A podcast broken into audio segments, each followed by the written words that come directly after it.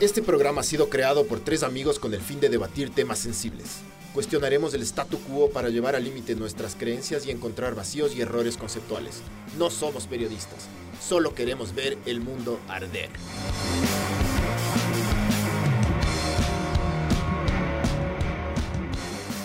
Hola, esto es Ver el Mundo Arder y ahora tenemos un invitado de lujo. Super lujo. lo de Luxemburgo tenemos uno. Tenemos un invitado que le hemos visto, toda la vida le hemos visto en la tele, hemos crecido con él, con sus investigaciones y para nosotros es un honor, en verdad, poder conversar con Jaime Rodríguez, el, la, la persona que más sabe de este tema del fenómeno ovni en el Ecuador. Muchas gracias, Jaime, por, por aceptar la, la invitación. Bueno, gracias a ustedes por la invitación. De hecho, no creo que se- sea la persona que más sabe en el Ecuador. Creo que los que más saben son los militares, pero se callan. Sí, a ver, tenemos ahí un- algún... Eh, sí, tenemos un pequeño error, pero ya corrigió aquí Barbs. Por eso digo, si es que saben de alguien que quiera venir... ¿Qué pasó con la imagen? me? Se apagó la tele. Si es que... Estamos teniendo algunos problemas técnicos ahorita, todo está yendo al carajo. Perdonarán, disculparán. Eh, sí, ya mismo vamos a salir con esa vaina.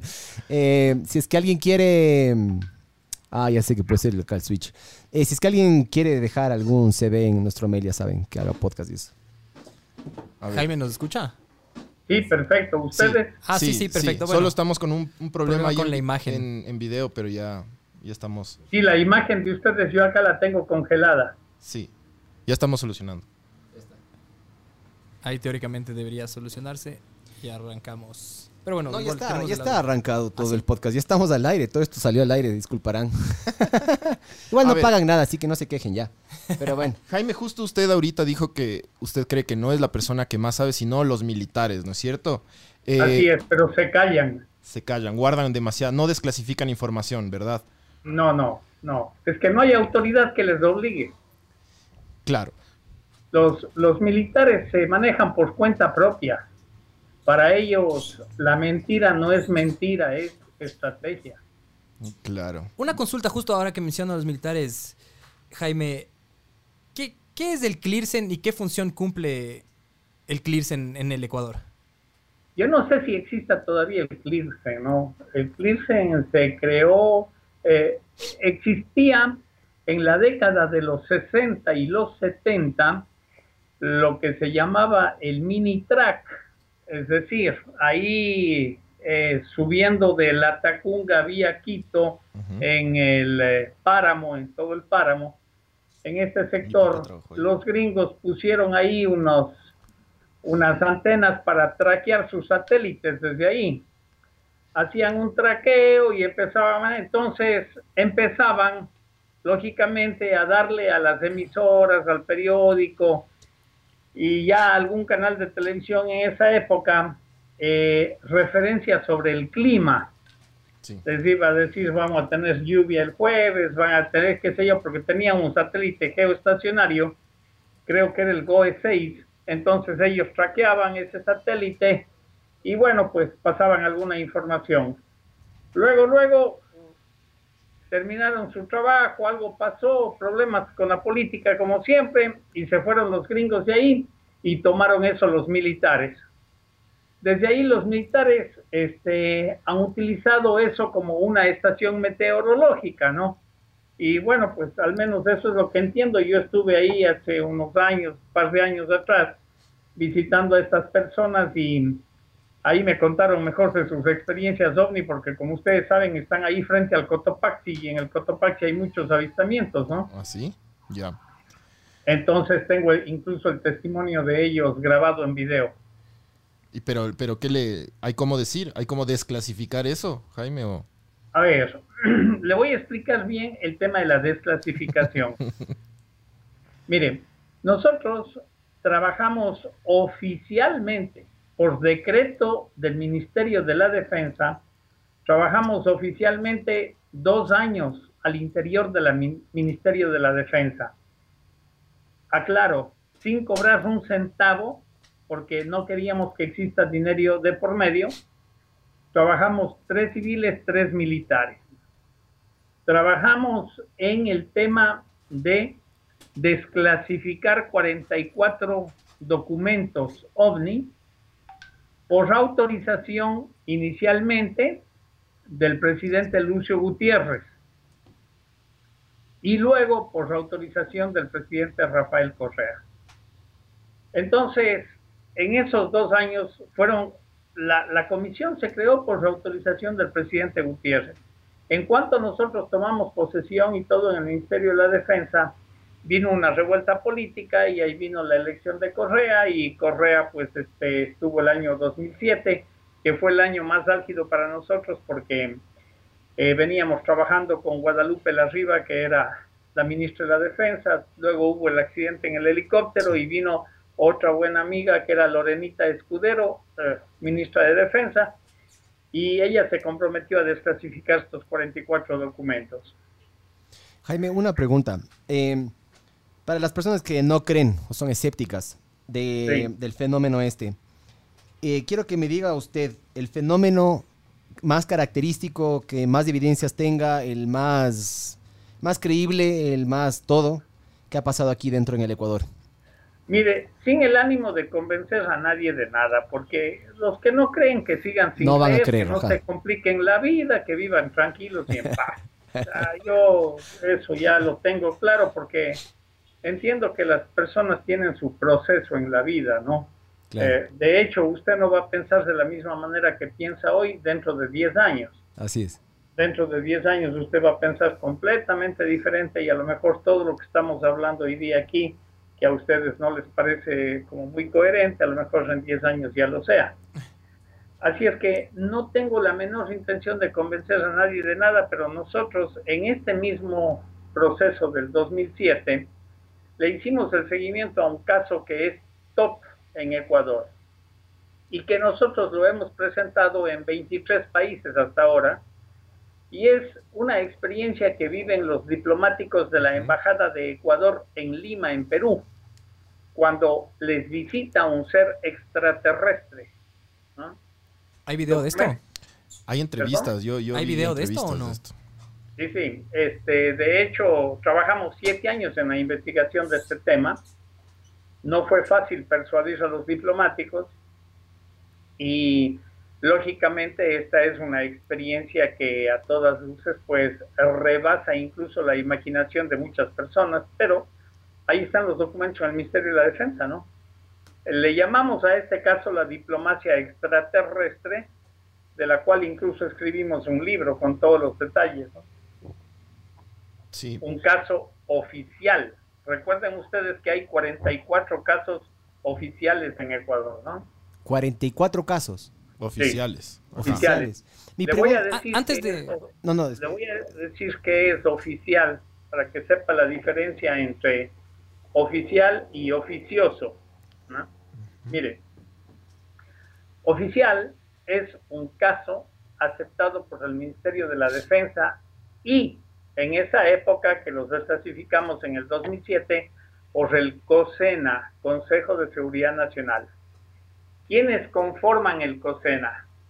El presidente de la República, el vicepresidente, el ministro de la Defensa y los cuatro comandantes generales, Fuerza Aérea, Ejército, Armada y jefe del Comando Conjunto. Ellos son los que autorizaron y desclasificaron estos 44 documentos en los que nosotros trabajamos durante dos años. Ese es eh, los documentos que usted pone en el YouTube de clasificación OVNI Ecuador y ahí le van a asomar los documentos, ¿no? Entonces, esto es oficial. Oficioso son casos que han estado camino a ser oficiales, pero que no han tenido el pronunciamiento del Ministerio de la Defensa. Eh, por ejemplo, tenemos estas cámaras ojos de águila en Cuenca, cámaras de seguridad de la Corporación de Seguridad Ciudadana, unas cámaras que son de altísima resolución, que cada cámara cuesta 17 mil dólares. Ustedes tienen cámaras ahí en el estudio y saben de lo que les estoy hablando porque las cámaras de ustedes máximo llegan a 3, 4 mil dólares. Les estoy hablando cámaras de 17 mil dólares. Son cámaras que tienen su propio software, ¿no? Un sistema software que se llama utility propietario. Entonces, esas cámaras son inviolables, este software. En Cuenca, unos niños en la terraza de una casa de tres pisos empiezan a señalar al cielo y se ponen a brincar ahí. Y la persona que está operando estas cámaras mueve el joystick para ver de qué se trata y eleva la cámara hacia el cielo, le da un zoom y capta un ovni. El ovni empieza a desplazarse hacia la hacia las lagunas del Cajas y le hace el seguimiento. Cuando le está haciendo el seguimiento, el zoom, ingresa otro ovni en el cuadro y los dos se van hacia la laguna del Cajas. Ese es un video oficioso, porque tiene solo el pronunciamiento del Consejo de Seguridad Ciudadana, no tiene el pronunciamiento del Ministerio de la Defensa. Pero ahí está la imagen, ahí están los análisis, y bueno, pues no corresponde a la aeronáutica convencional. Ahora, em, antes, antes de, seguir, me parece que es súper importante, Jaime, que nos aclare qué es el fenómeno ovni o qué es ovni. Porque para algunas personas no saben qué es. Sí, para nosotros ya no es un fenómeno, no es una realidad, pero como así se lo ha manejado siempre, eh, eh, se, se dice de fenómeno todo aquello que no lo podemos explicar. OVNI son las siglas de objeto volador no identificado. Esto ha sido llamado en la década de los 40 y de los 50 como platillos voladores. Esto ha sido llamado con, con varios nombres, ¿no? Eh, pero el más común es ovni o UFO, ¿no? Entonces, eh, nosotros lo que hacemos es investigamos este tema y todo el entorno de este tema, porque el fenómeno ovni es como un edificio de, de 10 pisos o de 15 pisos. En cada nivel existe un nivel de información superior. Tan solo en la planta baja está lo que nosotros conocemos como avistamientos, ¿no? Que son estas naves. Así es. Bueno, ya vamos a regresar al tema este del, eh, del suceso que pasó en la Embajada de, Ecuador en Lima, que, que yo, yo, tuve el chance de, de, ver algunos videos y de leer un poco y es, y es algo loquísimo porque se les presentó un comandante. Eh, pero bueno, ya vamos a volver. Usted, usted mencionó hace un rato el Cajas. Eh, ahí fue la primera experiencia en donde usted eh, tuvo, eh, o sea, vio un objeto volador no identificado. Sí, señor. ¿Sí? señor, pero eso no marcó mi vida. A los nueve años, yo tenía nueve años. Ya. Ahora, eh, en el Cajas hay, hay muchas... Hay muchos avistamientos. ¿Qué, otras, ¿Qué otras zonas del Ecuador son, son bastante, o sea, que tienen mucho, mucho avistamiento ovni? Cuando creamos esta comisión en el Ministerio de la Defensa, una comisión que se llamó CEIFO, Comisión Ecuatoriana para la Investigación del Fenómeno OVNI, cuando creamos esta comisión, se delimitó, de acuerdo a los reportes de avistamientos que teníamos, oficialmente tres lugares de mayor cantidad de avistamientos en este país, en Ecuador. En orden de importancia, el primero es el Triángulo del Norte, que es el nudo de Mojanda Cajas, el Cotacachi y el Imbabura. En este triángulo tenemos la zona número uno de avistamientos en el Ecuador. Eh, la segunda zona es la conocida como la zona de las 3P, acá, Playas, Puná y Pozorja. Y el tercer lugar es las lagunas del Cajas en Cuenca. Eso es de acuerdo a la cantidad de avistamientos reportados, ¿no? Sin tomar en cuenta los no reportados. Claro. Jaime, ¿usted qué cree que quieren estos alienígenas? ¿Por qué nos visitan? ¿Por qué están aquí? ¿Qué, qué, qué onda? ¿Qué pasa ahí? Bueno, esa es una pregunta muy profunda. Voy a empezar explicándole desde el comienzo para que se entienda. Eh, la primera referencia que nosotros tenemos cuando hablamos de los seres extraterrestres, son los libros de historia de la humanidad, ¿no? Existen en este planeta 1732 razas, razas, Listo. sembradas, creadas, sembradas, todas ellas por los extraterrestres. O sea, todos venimos de extraterrestres o estoy entendiendo. Solo, solo la parte genética. Ajá. Ojo, el ser humano es una trilogía. El ser humano es una trilogía, cuerpo, mente y conciencia. Para efectos, si quiere la palabra conciencia, cámbiale por alma, espíritu, lo que usted desee. Claro. Pero es esa energía consciente de vida que mora dentro de nosotros. Ok. ¿Ya? Entonces, nosotros estamos en un nivel muy primario de evolución. Y estos seres dentro de un proyecto universal se encargan de sembrar la vida en muchos planetas por orden de su jerarquía superior, ¿no? Y así sucesivamente.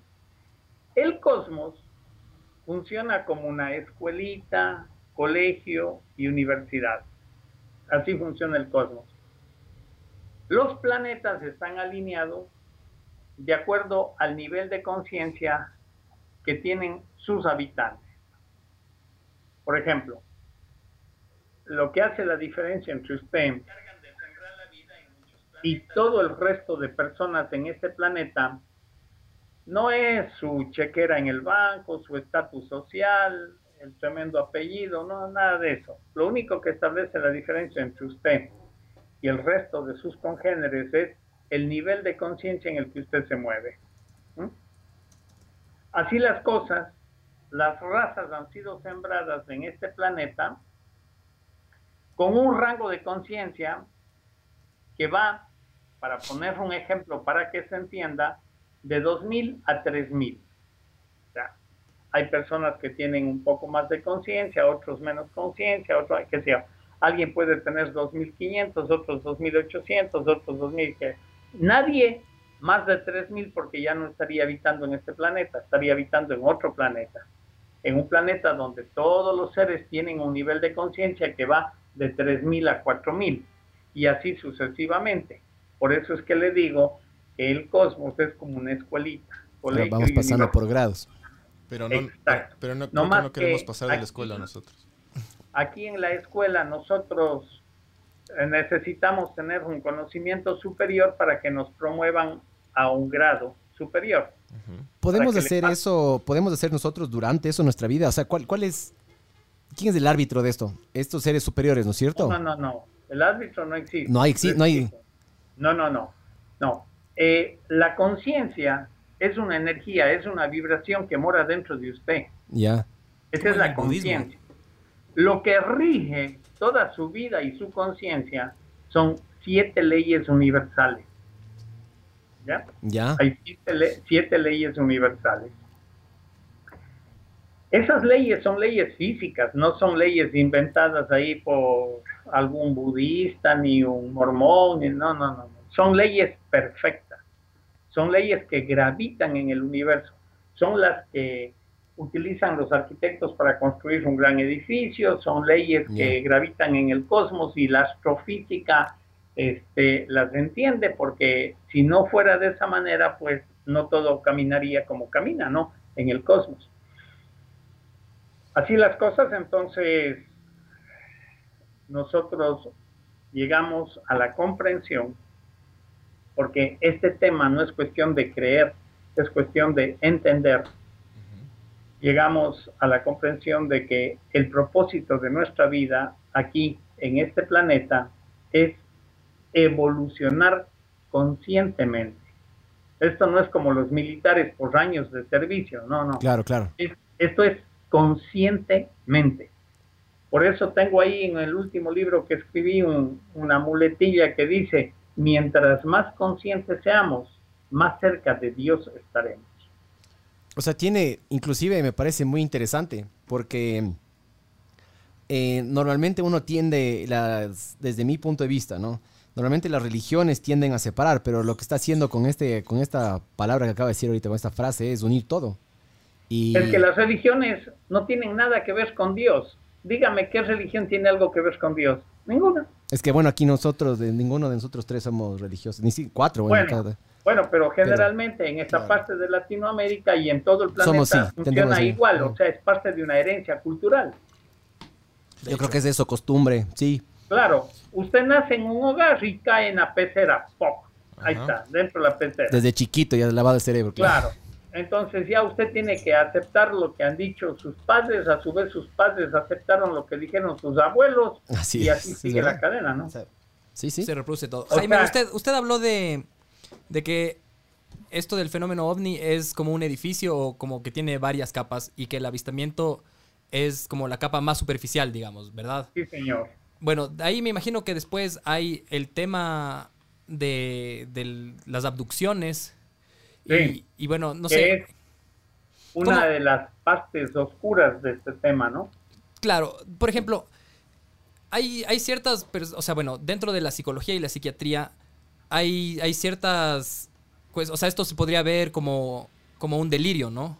O como pa- parte de, de alguna psicosis o alguna cuestión así. Claro. Eh, por ejemplo, claro, hay gente que, que habla del robo de pensamiento, o que, que- que- que los extraterrestres...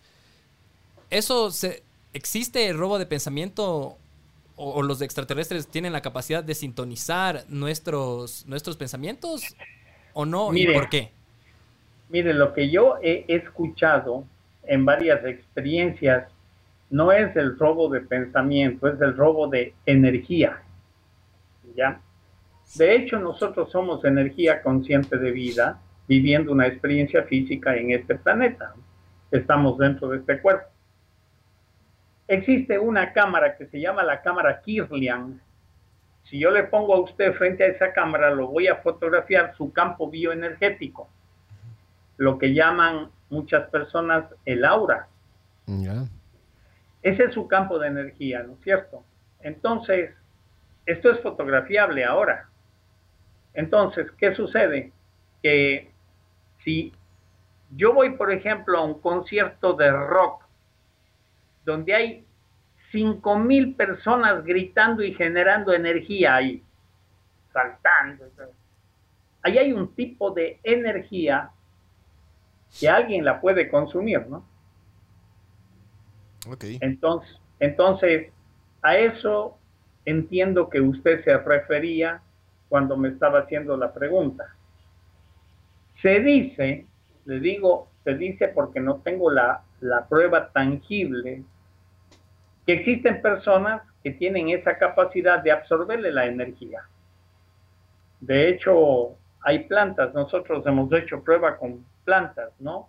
Este, eh, ya mismo me acuerdo el nombre de una planta que yo tenía a la entrada de la casa, una chiflera, chiflera grande, y esa planta la puso ahí mi esposa porque decía que eso absorbía las malas energías, ¿no?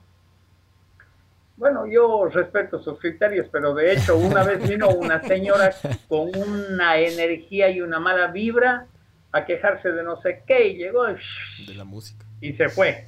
Y al siguiente día esa chiflera estaba muerta, se había secado, ¿no? Hay unos pequeños experimentos que han hecho con arroz, unos japoneses que le insultaban a una, una bandejita de arroz y hay otra que le decían cosas claro, positivas. sí. Con Sí. agua, con agua empezó esto, ¿no? Claro, no, no, yo no he hecho el experimento per se, pero sí me Claro. gustaría hacer una pruebita, a ver, porque yo, yo, yo, yo soy genuinamente creyente de eso, o sea, yo creo que uno sí puede llegar a sentir las energías de los demás, sí, A sí, ver, sí. De hecho, lógicamente sí. Tenemos y somos de energía, eso es indudable, pues. Claro. ¿no? O sea, El pensamiento Creo- puede transmitirse a través de ondas también, por ejemplo. Electromagnéticas, en Claro, teoría. me imagino que Todo en algún punto puedes, puedes, puedes llegar a evolucionar el ser humano como para la telepatía. El momento en el que eso llegase a pasar, eh, si es que son ondas subsónicas o supersónicas o lo que fuese, eh, eh, podría ser captado por algún otro ser. No, no, es, no es tan loco el hecho, por ejemplo, como, como el Wi-Fi, no, por ejemplo, hace, hace, hace 20 Los años el. Wi-Fi hubiera no, sido... no, sí, ya lo hacen, lo hacen, eh, la CIA lo hace. La CIA tiene un proyecto que se llama MK Ultra. Ellos Mm. hacen... De control eh, de la mente, sí. Usted, usted recuerda esa máquina Julian que ya está obsoleta que se llama el polígrafo. ¿ya? Sí. Nosotros usábamos el polígrafo hace 30 años para- cuando nos contaban estas historias de abducciones y todo eso. Con nosotros trabajaba una persona que estuvo a cargo del polígrafo en el FBI en Pocoma durante 20 años. Él se llama Billy Hilbers, no sé si todavía vivan de por ahí. Y Billy Hilbers vino una vez asustado y me dijo, hermano, esto es una locura. Pero eso ya fue como en el año 2012, por ahí. ¿ah? Me dijo, esto es una locura, hermano. Estos gringos ahora tienen una diadema que te ponen aquí en la frente que se llama el Brainwriter y te grafican los pensamientos. Wow.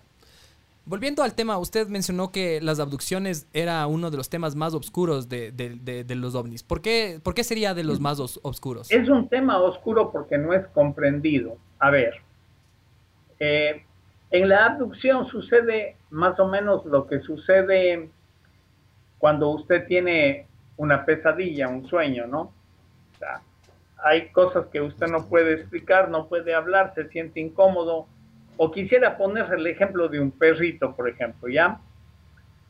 Un perro que está enfermo y usted lo lleva al doctor. Usted no le puede explicar al perro la enfermedad que tiene, pero el doctor le va a curar, el veterinario le va a curar. Y el veterinario hace su trabajo y le ponen anestesia, lo duermen, le meten agujas, le arreglan, y el perrito se cura. Pero usted no le puede explicar al perro por qué. Porque el perro está en un nivel de conciencia inferior al suyo. Oiga, no es por nada, pero yo creo que voy a decir un insulto que voy a utilizar en el futuro. Le voy a decir cuando se me crucen en la calle. es que sí, es verdad. Es, uno pierde el tiempo, es verdad. Yo he sentido que a veces uno sí pierde el tiempo con algunas personas sí, a mí ya me ha pasado, a mí me pasa siempre, pero yo ya aprendí, pues a mí me han escapado de matar 20 veces pasando por el paso cebra y me tiran el carro igual. Sí, sí, eso es claro, no hay como no hay como putearle porque están en un estado de conciencia inferior. En un nivel de tiempo. Solo les acaricias. Claro. Les una galletita. claro. Ahora, hace un ratito usted mencionó que esto no tiene que ver nada eh, usted, usted mencionó algo de la religión. Ahora, yo en una entrevista que, que vi que le hicieron eh, usted dijo que Jesús era extraterrestre. Totalmente. Y, me pareció loquísimo. Y, nos puede explicar por qué Jesús era extraterrestre. Bueno, así como Jesús han venido más de 100 extraterrestres por aquí, ¿no? Lo que pasa es que Jesús ha sido el más marketeado, ¿no? Ya. Y, y nos han venido a decir lo mismo que nos dijo Jesús. Lo que pasa es que a Jesús lo agarraron ahí para el marketing y les ha quedado muy bien el tema, ¿no? Han levantado fortunas con, con su historia. Miren, este ser fue concebido, fue inoculado en María, pero venía de un nivel superior al nuestro. Eh, volviendo al ejemplo de la escuelita, si nosotros estamos en, en segundo grado de escuela, estamos en un nivel muy primario, sí. Todavía nos matamos por un partido de fútbol, imagínense. Claro. Entonces, claro, por nada. Eh, este viene, este ser de un nivel, creo que un nivel séptimo, un Crestus, cualquiera de estos niveles, pero son altos de, conciencia, viene a hacer su misión aquí, ¿eh? sabiendo al planeta de locos que viene, pero, pero viene conscientemente, ¿ah? porque eso a él le sirve, es como un masterado que viene a hacer por aquí. Y también viene por órdenes superiores, ¿no? Bueno, eh, desde los 12 años hasta los 30 años, él se fue a vivir con los esenios, ahí en el templo del Qumran, a orillas del Mar Muerto. Y vivió con los esenios desde que tenía 12 años hasta que tenía 30 años. Vivió 18 años con ellos. Y ahí él escribió con muchos otros esenios, unos de ellos incluso eran sus apóstoles y todo eso, escribió mucha información, mucho conocimiento, era un conocimiento superior, ¿no? Que tenía que ver con estas tres etapas del ser humano, el cuerpo, la mente y la conciencia.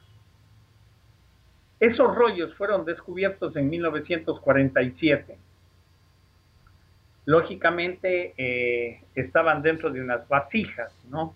Que las descubrieron.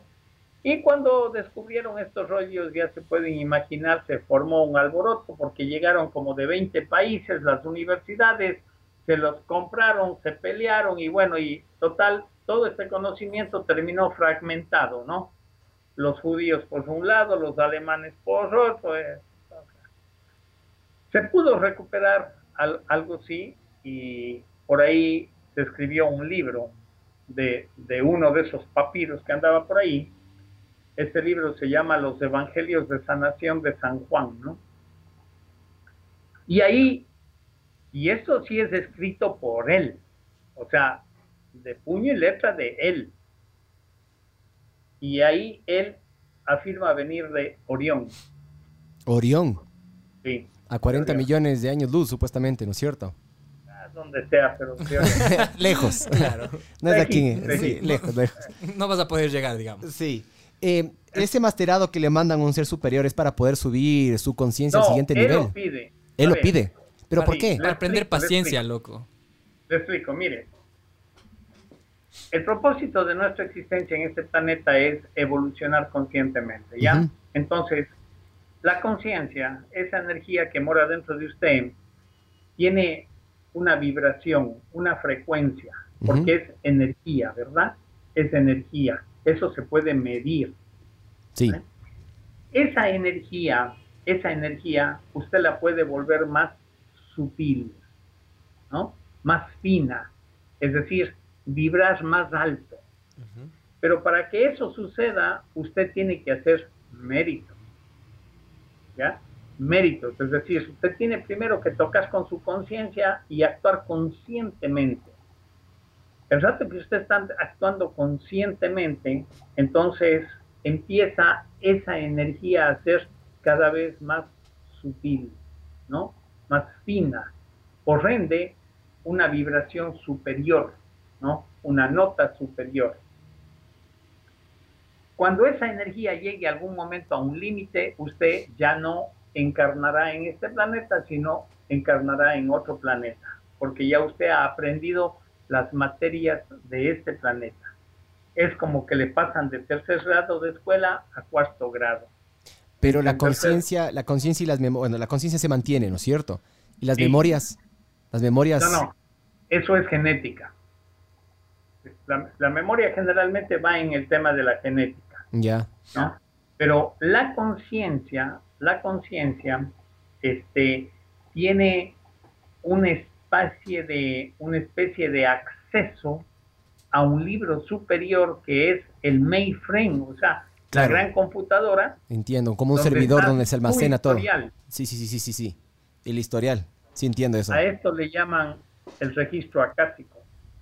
Oiga, Jaime, esto que usted menciona se me hace bastante, no sé por qué me resuena al, al- al budismo. Tiene como, el, el budismo tiene unas... Reencarnación, No, no, sí. no la reencarnación, o sea, no necesariamente Los niveles. el nivel- los niveles de conciencia. Nirvana es el máximo, supuestamente, ¿no es cierto? el maja para nirvánico. Bueno, si Tiene- ellos lo encu- toman así, está encuentro- bien. ¿no? Encuentro, Pero- encuentro- encuentro alguna similitud.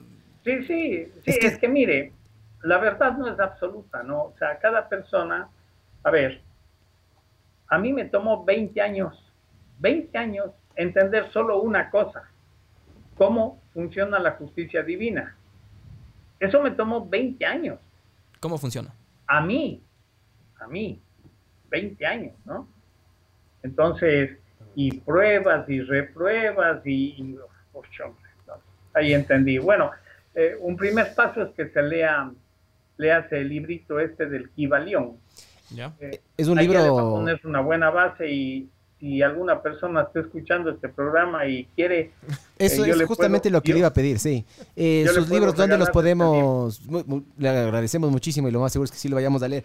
Eh, sus, sus libros, Siete su libros contenido. ¿cómo, ¿cómo la gente puede...? ¿Siete libros da...? Sí. siete- ¿Por los siete niveles? No, no, ese asunto del Kibalión, mándeme Es- a mi correo la palabra Kibalión y yo le envío el libro sin problema. Buenísimo. Pero para la gente, para la gente que nos está escuchando, ¿cómo puede, ¿cómo puede acercarse? ¿Cómo puede leer los libros? ¿Dónde los puede comprar? ¿Cómo se puede enterar más? ¿Usted da charlas de esto? ¿Cómo funciona el...? Porque para mí es un tema interesante, pero me imagino que para las personas que nos están escuchando también.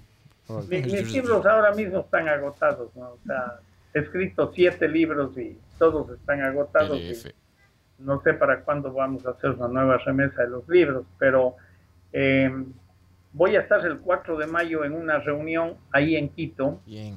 Buenísimo. en, eh, en Tumbaco, alguna organización de una niña que se llama Sheila, algo por ahí. Hay una persona que maneja estas conferencias, yo. Entonces, si quieren, vayan ahí, pues ahí, ahí creo, entiendo que van a tener mis libros, ¿no? Perfecto.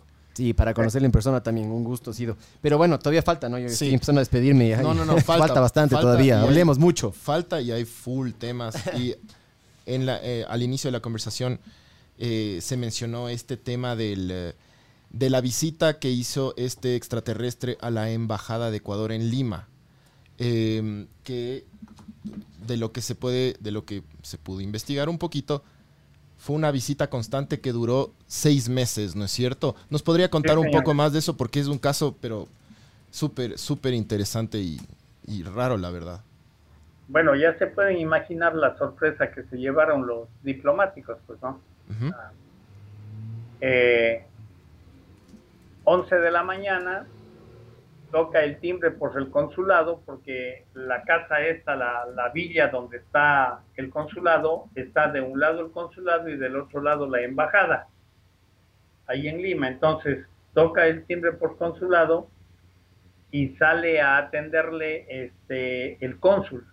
Abre la puerta justamente el cónsul Jorge Dávila González y se encuentra con un tipo de dos metros de estatura, rubio, ojos celestes profundos, impecablemente vestido con un traje como de escuba de hombre rana, y pide hablar con el eh, embajador, el doctor Alfredo Luna Tobar. Entonces le dice, ¿de parte de quién le anuncio? Anúnciele, por favor, de parte del comandante Banjú. Dice, pero usted es comandante del ejército, de la Fuerza Aérea, de la Armada. Claro, identifíquese. Mire, y le señala al cielo, mire, soy comandante de esa nave. Ya. Ante esa tarjeta de presentación, pues ya pase nomás, ¿no? Claro, Ya pues. Claro. Ya, imagínense cómo controlar las emociones, ¿eh? Y ahí fue a hablarle al, al embajador y el embajador se estaba preparando no sé qué cosa porque tenía que irse a Washington, algo de eso, y no le atendió. Le atendió Ah, el no. Es muy importante para. No, pues, sabes cómo, cómo son los políticos. No le, no le Estaba ocupado, pues, brother. Qué baboso, eh. Entonces le manda al cónsul, atiéndale usted. Entonces le atiende el cónsul y el agregado de la Fuerza Aérea que era Alberto Ávila Machuca. Y entre los dos empiezan a conversar. Solo le hicieron una pregunta y les habló hora y media. Y los otros eran, pero así, como escuchando el sermón de la montaña. ¿no? todo lo que les dijo, lo que les habló y todo, entonces fue algo, algo espectacular. Durante seis meses estuvieron interactuando, ¿no? Casos como el que les voy a contar rápidamente, para que ustedes vean que la venida de un extraterrestre o de lo que sea no sirve de nada, así como no, nunca sirvió la, la venida de De Jesucristo Jesús, claro. solo para el marketing, porque eh, ni sus apóstoles la entendieron. ¿no? Tal es así que cuando ya se, se regresaba a su planeta, les dijo, a ver, Wambras, vengan acá, vamos a resumir esta perorata en Nada. dos mandamientos, y, y ni esos dos siquiera entienden. Sí, estamos en la escuelita, pero. uf. Y se fue, pues se fue a su planeta. Nos vemos, mijines, dijo. Así es. Jaime, una consultita así pequeña. Entonces, de lo que me ha contado y con estas visitas que hemos recibido, en teoría son benignos. Porque yo creo que existe un pánico comunal de que invasiones, abducciones. Claro, Hollywood. claro. Hollywood. Entonces, Hollywood hace su trabajo porque el trabajo es de los judíos, ¿no? Hollywood es de los judíos.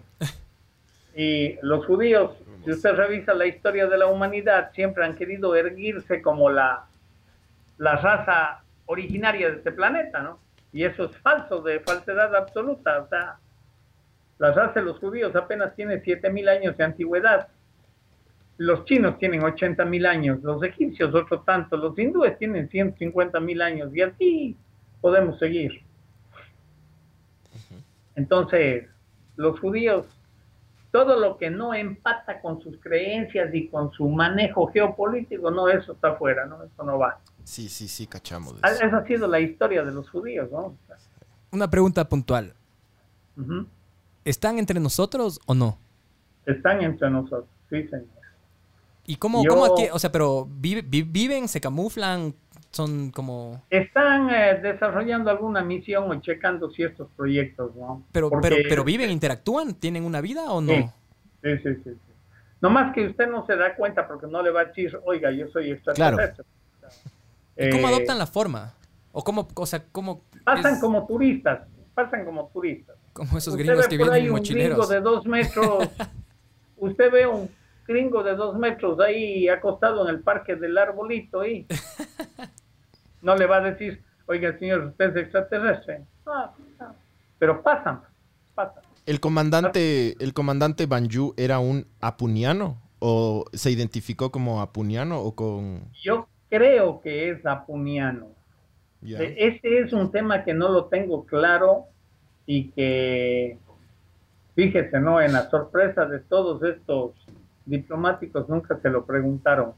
Pero si usted revisa, verá, hay un caso que le iba a, a, contar. ¿Y por qué conecto con los apunianos? El mejor contacto que existe en Perú de un ser extraterrestre es el que tuvo en la década de los 70, de los 60 y 70, el ingeniero Vlado Kapetanovic. ¿Ya? Él era el director de una planta hidroeléctrica, la más grande que tiene Perú hasta el día de hoy, en el cañón del Guaylas, el cañón del Pato. Y él vivió ahí una experiencia con estos seres. Se bajaron de la nave, hablaron con él, él no les creyó, luego hicieron otra. Bueno, a la final terminaron conversando de tú a tú varias veces. En una de esas conversaciones, este, que no salía de su asombro, le dice, dame una prueba, sí, pero que sea una prueba que yo pueda decirle a la gente, estuve con un extraterrestre. Entonces me dice, mira, te vamos a dar una prueba, pero esta prueba que te vamos a dar más te va a complicar la vida. Pero aquí va.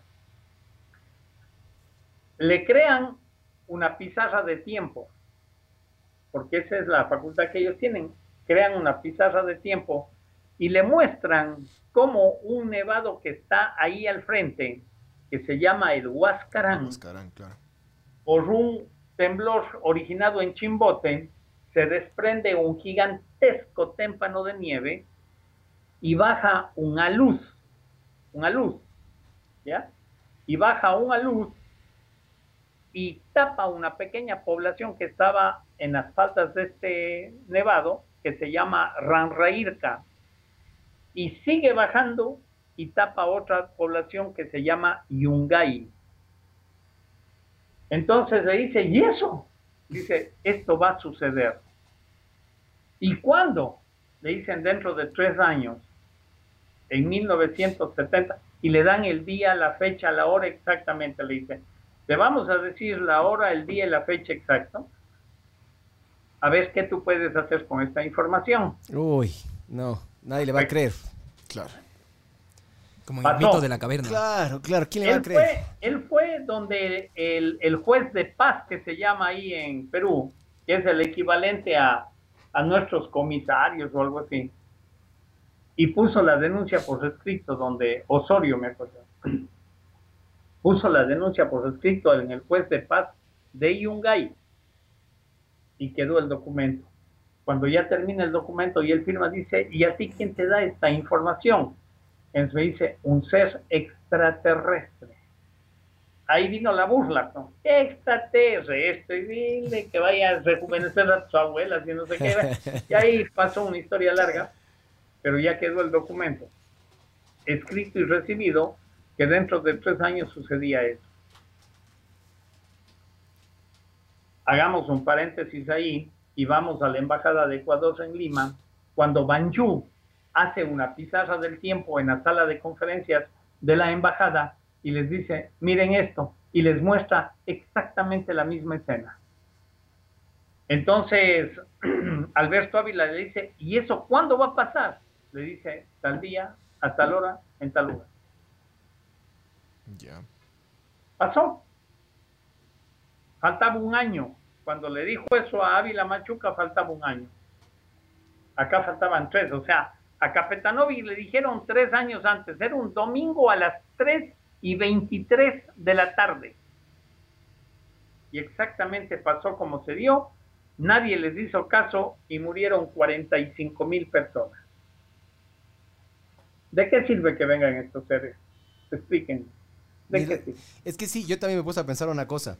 Eh, ¿Cómo nosotros, y yo siempre hago ese análisis, cómo nosotros le explicamos, por ejemplo, desde mi punto de vista, eh, los toros, lo- la- las corridas de toros, cómo le explicas eso a un alienígena?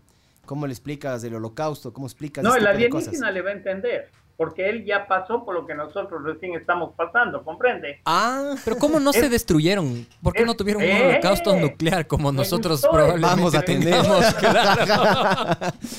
Me gustó ese argumento. O sea, mire, estamos hablando de niños de quinto y sexto grado ya, pues. Nosotros Claro. seguimos en segundo grado. O sea, usted para aprender la raíz cuadrada de 16, primero tiene que aprender los números, las operaciones fundamentales. Claro, son y una- sucesivamente, y algún día llegará a aprender la raíz cuadrada de 16, ¿verdad? así es. Mientras, estudie y tenga paciencia nomás. Sí. Yo le quería hacer una pregunta, no sé, bueno, eso de sabe. Yo iba a preguntar si sabe, sabe. Eh, Bob Lazar eh, es un es un estadounidense que Sí, mm, estuve con él varias veces. ah, me parece muy interesante la historia de él porque no sé si usted hasta esa ha tenido esas malas experiencias. Él comentaba en un documental que yo vi justamente preparándome para esto que alguien- a él han intentado desacreditarlo y la forma es borrando los registros de Sí, su claro. Colegio, de su universidad, ese tipo de cosas. No, eso es real, eso es real. Pero, Eh, Yo estuve dos veces con él. La una vez estuve en Class Televisión, ahí en Las Vegas, con George Knapp y con él. Estuvimos cuando yo hice mi primer documental de Área 51. Y después estuve en, un, en California en un congreso mundial de ufología. Estuve por segunda ocasión, yo le he entrevistado, hemos tenido largas conversaciones y todo lo que él dice es coherente, ¿no? sí, pero el gobierno ecuatoriano, el gobierno ecuatoriano, perdón, ha intentado hacer lo mismo con ustedes, acreditarle, eh, meterse con, en ese sentido, como que para que no, no, no diga o no, no, no esté hablando Verá. de lo que estamos hablando ahora. Mira, le voy a decir las prioridades del gobierno ecuatoriano. Después de robar, pero. pagar Claro, impuestos. es que la principal prioridad es el dinero. Claro, pagar O sea, impuestos, sí. El dinero es el Dios, ¿no es cierto? sí. Luego viene la milicia. Luego viene el fútbol. Luego viene la religión. Después del fútbol. Exacto. Y entonces, ¿por qué? Eh, Son temas con los que manejan a la masa. Claro. Sí, sí, sí. Cantantes, bailantes a través de las televisoras y le tienen metido ahí idiotizado, Combate. dándole Gerardo más Morán, de lo mismo. Calle. Sí, ¿Ya? sí. Gerardo Morán Y para eso, opinión. ¿usted qué tiene? Tiene los noticieros que son una telenovela que no termina nunca. Claro, porque es todo lo mismo y se repite. La y se telenovela repite. del noticiero, usted la empieza a oír a los seis años en su casa, sus padres discutiendo de la política y tonteras de esas. De la crisis. Siempre es Claro. la crisis. Siempre hay crisis. Siempre, y eso sigue y sigue. Y usted se morirá y eso seguirá. Exacto. Porque es la telenovela sin fin. Como los dibujos animados del fondo, ese el que, Chavo. que, No, que no, se no, mueve ahí, es es lo mismo y es pues. una Los- banda infinita de lo los mismo. dibujos animados Chavo, ya algún, como el Chavo. algún rato mueren, pues ya. O se acaban o pasan de moda, pero estos no, pues estos son per omnia secula seculorum. Claro. Entonces siempre va a haber el político ladrón, el que menos robó, acusándole al que más robó, y, Claro. y eso seguirá y seguirá y seguirá. Y la gente embobada ahí discutiendo por uno, discutiendo por otro, estancados, ¿comprende? Estancados. Porque ese es el, el juego del sistema. un hombre pensante en este sistema es un hombre peligroso para el sistema. Y estoy completamente de acuerdo. Lógico. Sí. Eh, Preguntas de Entonces, Facebook. A mí Eh, no, yo tengo Hay una, pregunta, hay una pregunta de Facebook, sí. Hay Jaime- una, hay una pregunta de Facebook. Eh, ¿alguna, la experiencia más, más intensa que haya habido de... Estaba viendo, claro, los encuentros cercanos que hay de varios tipos. ¿Usted ha tenido algún encuentro cercano de esos de- del tercer tipo que se llama? La experiencia más intensa fue el primer día que conocí a mi suegra. Ah, Nada más intenso que eso. ya. Respondido. ya, ya está. Siguiente pregunta. Ah, eh, En este, en este tema, en este tema hay experiencias muy fuertes. Depende de lo que para ustedes sean fuertes, ¿no? las relativas, claro, depende de la Pero las más fuertes no se las puedo comentar. Lastimosamente me gustaría hacerlo, pero no puedo. Pero O sea, o sea, queremos ver el no mundo es- arder. No puedo. ¿Por, qué no puede? No debo, porque implica mi entorno familiar, ¿comprende? Claro, está, más, está por encima usted. Eh, Jaime, una, una cosa. eh, hay una teoría, eh, obviamente es teoría porque no se ha podido probar, eh, que nosotros vivimos en una simulación. Y esa simulación es controlada por alienígenas de una conciencia superior. Entonces, en base a lo que hemos hablado, eh, está, ¿estamos cerca de eso? ¿Estamos lejos? ¿Qué es posible? Usted les está dando alimento a los youtubers. es que, ¿sabe los- Alguna, mucha información me viene de ahí también. Los Sí. youtubers se inventan cosas y cosas solo para ganar dinero. Nada más. Es que sí es verdad, uno agarra y hace un video y recibe de la platita. teorías y todo eso. Y usted no sabe que hay 300 visitas, 300 mil, 400 mil visitas. Eso les reporta un cheque de 5 mil dólares para YouTube. Claro. Además la relajo para que la no gente, se da cuenta. que la gente se Entonces, mate y uno gana ahí- plata. Mire, esto de los youtubers empezó, me acuerdo, en el 2012, ¿no? Que se acabe el mundo, que los mayas dijeron, que los mayas no dijeron. Uf, ahí empezaron a darle, a darle y a hacer mucho dinero ese rato. ¿Ya? Empezaba recién a nacer el tema de los youtubers. Yo tuve que hacer un documental rápidamente que se llamó 2012 La Gran Conspiración para demostrar y explicar a la gente de toda la falsedad de estos argumentos, ¿no? Y luego empezaron y salieron por ahí los reptilianos, los Anunnaki, los... ¡Uh! Sí, sí, Y le supuestamente. conectaron con Y la cueva de los tallos, ¿no es cierto? dado, Y le han dado, y la gente se emocionó. Sí. No, porque eso- Oiga, y hay gente que hasta ahora, por ejemplo, el otro día, que andan ahora con el cuento este de que la tierra es plana, y le han dado durísimo. Y hasta un compadre mío, que es compadre, conocidos hasta desde la escuela, se pelea conmigo diciendo que, que la, tierra, es plana. Mira, dígale, o sea, solo dígale eso nomás. Y luego se va y le cierra la puerta en la cara. Dígale cómo explica los, los, los- los eclipses. Que le explique cómo, No. cómo es un eclipse. Capaz le va a decir, claro, entró como moneda, así, yo qué sé qué, pero bueno. Yo le di la razón porque le dije que nuestra amistad valía más. Digo, a ver. Sí, sí. La No, y estoy muy de acuerdo en eso. A veces uno, uno, uno peca por querer hacer que todo el mundo piense de nuestra, de, No, de nuestra de manera. no, no le hagas caso. Sí, sí, sí. Yo le digo, a ver, hermano, mira, ni tú ni yo vamos a cambiar la realidad, ¿ya? Imagínate que sea cuadrada la Tierra, ¿por qué no nos ponemos de acuerdo? Ni tú ni yo. Digamos que la Tierra es cuadrada, ya. Pero sigamos siendo panas. Sí, sí. Hablemos. Yo, No, no hay que. Sí, sí. no, yo estoy de acuerdo con yo eso. correos a diario, ¿no? De personas que dice, vea, don Jaime, ufólogo, lo que sea, y me manda un video. Estaba con mi hija, estábamos en Ambato, vimos este ovni, mire, aquí está el video, don Jaime, dice, y mi mujer no me cree. Dice, hasta me le ha arrodillado, créeme, porque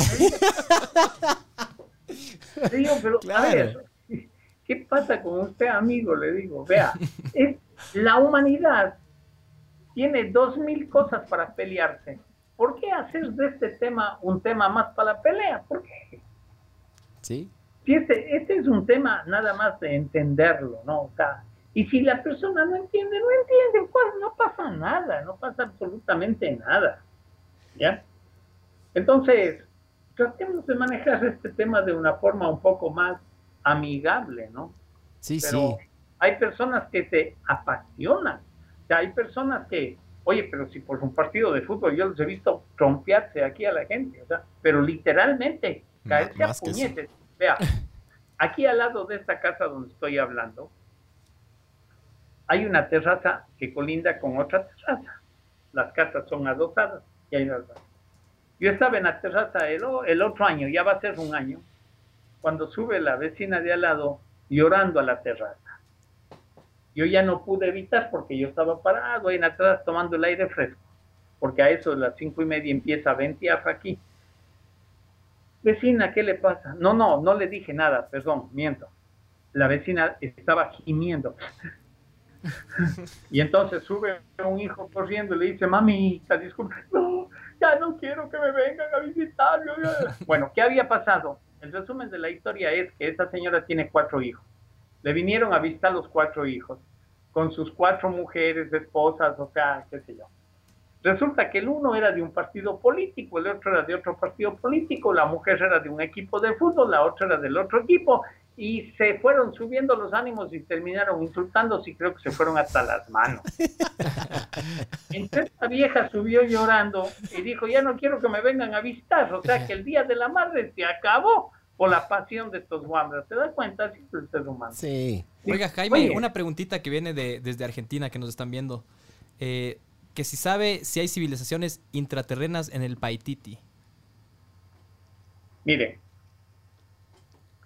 eh, yo he escuchado y he leído mucho del Paititi, ¿ya? Yo creo que las personas que tienen aventuras en el Paititi han sido aventuras netamente en el astral, no físicamente. Eso es, es mi respuesta y mi forma de entender la cosa. Porque las personas que yo he conocido directamente que han tenido aventuras, experiencias en Paititi, han sido personas que han tenido estas experiencias en el astral. Y de hecho son personas de una gran categoría humana, ¿no? Humana. Hay que tener cuidado con gente que, porque este tema ha sido también muy manipulado por dinero, ¿no? Hay gente que hace tours, que yo te llevo al Paititi, que yo te llevo a los tallos, que yo te llevo a casa, y, y mil doscientos, mil trescientos. Yo este tema siempre he tratado de distanciarle del dinero. Nunca he cobrado un sucre por las conferencias, siempre las he hecho gratuitas en todo el país y fuera del país, ¿no? Acabo de venir de Costa Rica dando una conferencia gratuita, o sea, eh, el rato que le metemos dinero a esto, distorsionamos todo. Oiga, pero ¿de qué vive entonces? ¿Cómo vive? ¿Cómo vivo? De lo que almuerzo, desayuno y meriendo. Eso, de eso vivo. también. Verá, le voy a responder a usted lo mismo que le respondo a mi esposa que es... Que pregunta lo mismo. lo mismo le voy a decir. Ah, dos carajazos. Con la diferencia del caso, lógicamente, ¿no? no, diga nomás, diga nomás. Le voy a decir algo que la gente a veces no entiende, pero ya a veces ya como que mi esposa me va dando la razón. Vea, la gente no se da cuenta que las cosas caen del cielo. ¿Ya? Entiéndalo eso. Las cosas caen del cielo. El común de la gente dice, ¿qué crees? ¿Que las cosas se van a caer del cielo? Sí. eso voy a decir siempre yo. Los tomates de árbol especialmente. Sí. Las Ahora cosas que caen del cielo. Usted mencionó la cueva de los tallos. Em, y usted hizo un eh, usted hizo un documental sobre la, sobre la cueva de los tallos, ¿es verdad? Sí, dos, tres documentales. Tres documentales. Ahora, eh, ¿qué, ¿qué nomás? Porque, a, ver, en esta información que estábamos buscando, encontramos que en una de las expediciones, eh, el gobierno británico se llevó mucho material de una biblioteca que habían encontrado. Lo que hace en todas partes del gobierno británico, roba. no, hay otra palabra, roba. Se robó, ya. Se robó se robó un montón de material de esta biblioteca de láminas de oro, donde supuestamente se contaba el origen de la humanidad antes del diluvio, todo lo que había pasado antes del diluvio y cómo, eh, todas las razas eh, después de eso eh, se fueron para diferentes partes del planeta, ¿no es cierto? eso es lo que dice Juan Morix. Juan Morix, ya. No sé si podía, podría como contarnos un poco más de, de, de eso que encontraron para que todos Yo sepamos. lo que le puedo contar es las experiencias que yo he vivido. O sea, recuerde que yo no leo libros ni checo el internet, yo genero mi propia información. Entonces, de todo lo que usted me pregunta, yo le estoy diciendo mis experiencias vividas, ¿no? Ya voy por los 300 y algo documentales hechos en un pocotón de países y, y ya casi todos los temas los he abordado, ¿no? Al menos todos aquellos que le ponen algo a mi vida, porque usted comprenderá que yo no trabajo para hacer bulla con la información, sino para incrementar mi nivel de conciencia, o sea, yo le doy atención a todo aquello que le pone algo a mi vida. Entonces, así es como yo me manejo. Eh, yo he ido tres veces a Tallos y la primera vez que yo fui era para reivindicar el trabajo de este gran investigador que estaba olvidado, llamado Juan Morís. Si usted revisa en el YouTube, Tallos, un mundo intraterrestre, uno de 10, dos de 10 y así, ese documental lo hice hace 30 años, ¿no? Cuando nadie hablaba siquiera de los tallos. Y yo lo hice para reivindicar la gran labor de Morir. Y ese es un trabajo larguísimo, me tomó como dos años. Reuní como 40 horas en video y bueno, lo que puse fue poco, nada más ahí un documental de dos horas, ¿no?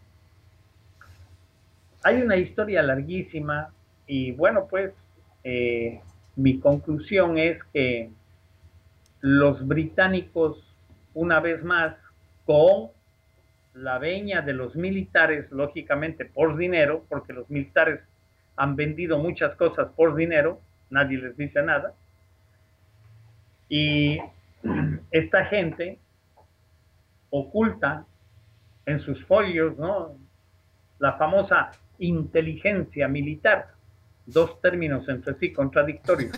Una antítesis, claro. Ella, ella- ellos han hecho muchos, muchos eh, desafueros aquí.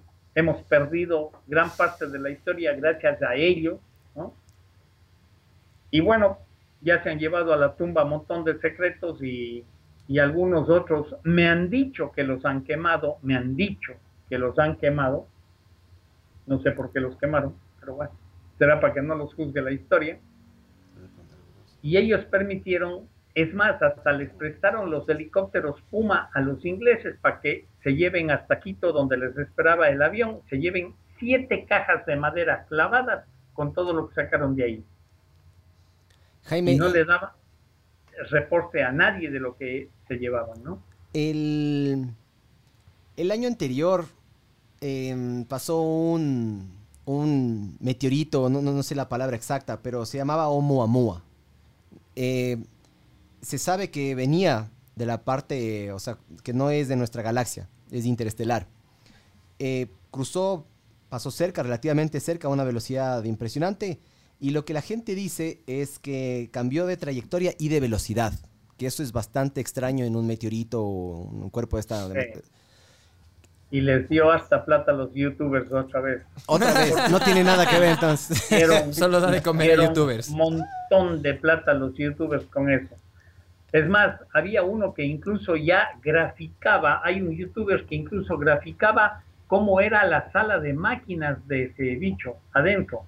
¿no? Y decía, homo, amo, no sé qué, y este es eh, la sala de máquinas, y, y mostraba unas máquinas ahí medio raras, decía, y esta es la cabina de mando principal, uf, No, pero eso sí, el- lo, lo que les impresionó, porque eso sí, sí pasó, o sea, sí pasó cerca de nuestro planeta. Y de lo que Eso tengo entendido fue oiga, un telescopio en hay Hawái. 800 meteoritos que van a pasar este año. ¿sí? Claro, pero supuestamente 800. este es interestelar y cambió de trayectoria y toda la cosa. Entonces, bueno, Mire, había una hay teoría cosas- pequeña ahí de que era una... mire, Hay Un cosas ovni. más extrañas que si usted quiere alarmarse, están clarísimas. Y aquí cito nomás en Marte. ¿no? Aquí. Marte tiene dos lunas. La una se llama Phobos y la otra se llama Deimos. La una luna, Phobos, tiene una órbita elíptica y anda como loca. A veces da la vuelta a la derecha, otra vez a la izquierda, otra vez se va para arriba, otra se va para abajo y nadie dice nada. ¿Ya? Claro. Entonces, esa, esa luna tiene un Taidon, una... ¿Usted ha visto el obelisco de, de Argentina? Sí. Ya, imagine ese aparato, pero de 7 kilómetros de alto. Un Ya. obelisco. Un obelisco que está ahí, en la luna, en la luna de Marte. Y ahí está. Y el otro día, en una conferencia de prensa, uno de los astronautas que ha, ha hecho mucho el seguimiento, que es Buzz Aldrin, que ya está por los 82 años, Ah, sí, fue sí. el segundo hombre en pisar la luna, decía, Exactamente. ¿Por qué nadie se pregunta qué hace eso ahí? ¿Quién lo puso ahí? ¿Por qué? Los rusos hacen pública, ¿no? La cosmonauta Marina Popovich hace pública una foto de una nave de 27 kilómetros estacionada sobre una de las lunas de Marte, sobre Phobos. Ahí está. Estacionada. 27 kilómetros. Una nave nodriza. Eso es algo real, ahí están las fotos, es algo real. Y luego se va a la nave. ¿no? La astronauta Stephanie Shin Piper de la misión STS-115 del Atlantic tiene que retardar en un día el retorno de la estación orbital de la Estación Espacial Internacional ah, y le dice, hey Houston, récord grabado, y Ujú. ahí está el récord de la NASA. Dice, tenemos que retardar en un día nuestro retorno a la Tierra. ¿Por qué? Porque tenemos un- una nave extraterrestre aquí al frente, en ángulo de colisión con nosotros. Ni siquiera dijo UFO, dijo Alien Ship. Entonces, regresa a tierra dos días más tarde y da una rueda de prensa grabada por la CNN.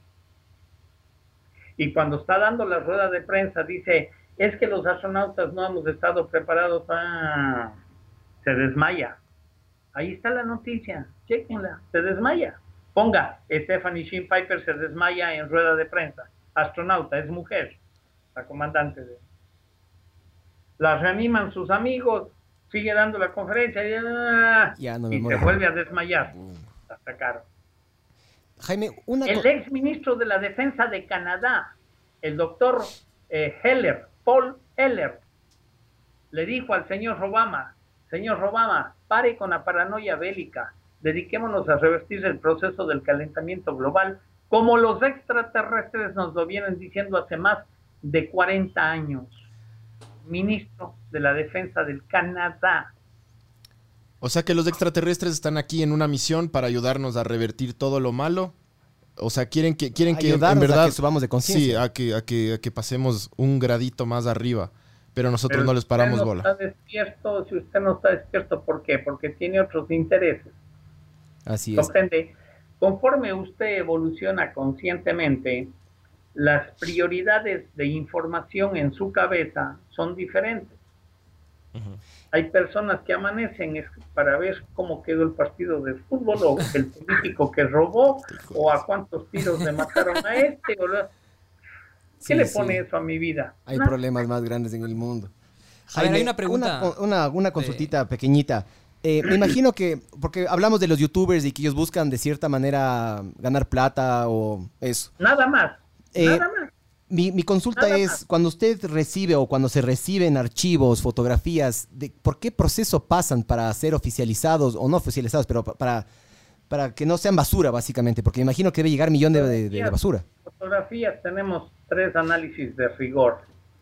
Antes los hacíamos en Estados Unidos en la década de los 70, de los 80. Íbamos corriendo con las fotos que se tomaban aquí en Ecuador, entusiasmados a hacer los análisis. El análisis de cada fotografía nos costaba 1.200 dólares. Ahí no asomaban los escépticos a ponerse con nada. y pagábamos porque había una máquina del poste de un cuarto que se llamaba microdensitómetro computarizado de rayo láser. Esa desarmaba el grano de la película para ver si no había imposición de imagen. Ah, manipulada, claro. Luego había el filtro de paso de banda que desarmaba cada imagen en 500 líneas, cada línea en 500 píxeles y cada píxel en 500 micrones, es decir, no había margen al error. Ya. Y por último había el termograma que analizaba el espectro de temperatura del objeto en cuestión. Esos son los tres análisis de rigor que hacíamos. Y ahora ya no se hace eso. Me imagino que es un poquito más fácil ahora. Avanzado la computación gráfica Claro. y dos de esos análisis ya son trucables. El único que no Mm. es trucable es el termograma, todavía. El termograma es algo con respecto a la temperatura, me El imagino. termograma es el que, claro, es el que grafica el nivel de temperatura que genera el objeto en cuestión. Porque si este objeto se está desplazando en el aire, existe algún tipo de energía que lo Claro. mueve. Esa Sí. energía se grafica como temperatura. La pregunta en Facebook. Había una pregunta eh, que dice, ¿qué nos puede decir de los Zunkies seres que habitarían en la cueva? Creo que hablando de la cueva de los De los tallos. o- tallos. y si es cierto que Neil Armstrong visitó la cueva y con qué fin. No. Neil Armstrong fue una cortina de humo para que los ingleses se roben todo. Armstrong pasó tres días borracho. Sí. O sea, yo hablé hasta con el piloto del helicóptero que lo llevaba, Sí, sí. borracho. Y ¿En el qué año fue eso? decía, Después, justo cuando después del 69. iban 70. volando, dice este man, estaba tan mamado, dice que señalaba a la luna y decía, y yo te pisé. Yo te Pero aquí, ¿con, pu- con puntas o qué?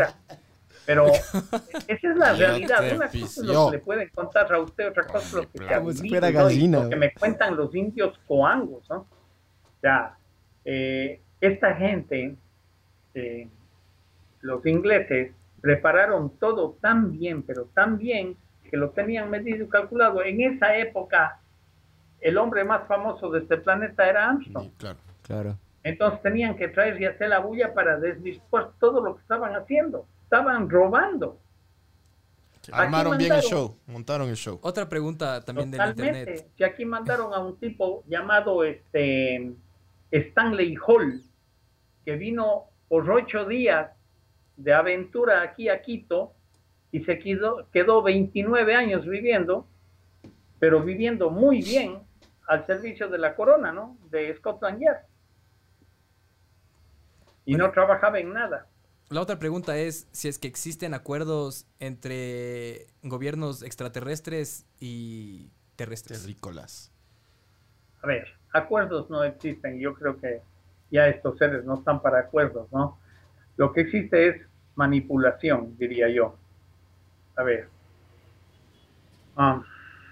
hay una ley universal que dice como es arriba es abajo. Esto quiere decir que como es en el microcosmos, en el macrocosmos es igual, ¿no? Entonces, así como hay aquí la gente que manipula a la gente, para bien o para mal, usted le dice a un hijo, si te tomas la sopa te doy el postre. Si no, no, eso es manipulación. Ujú. Hay todo tipo de manipulación.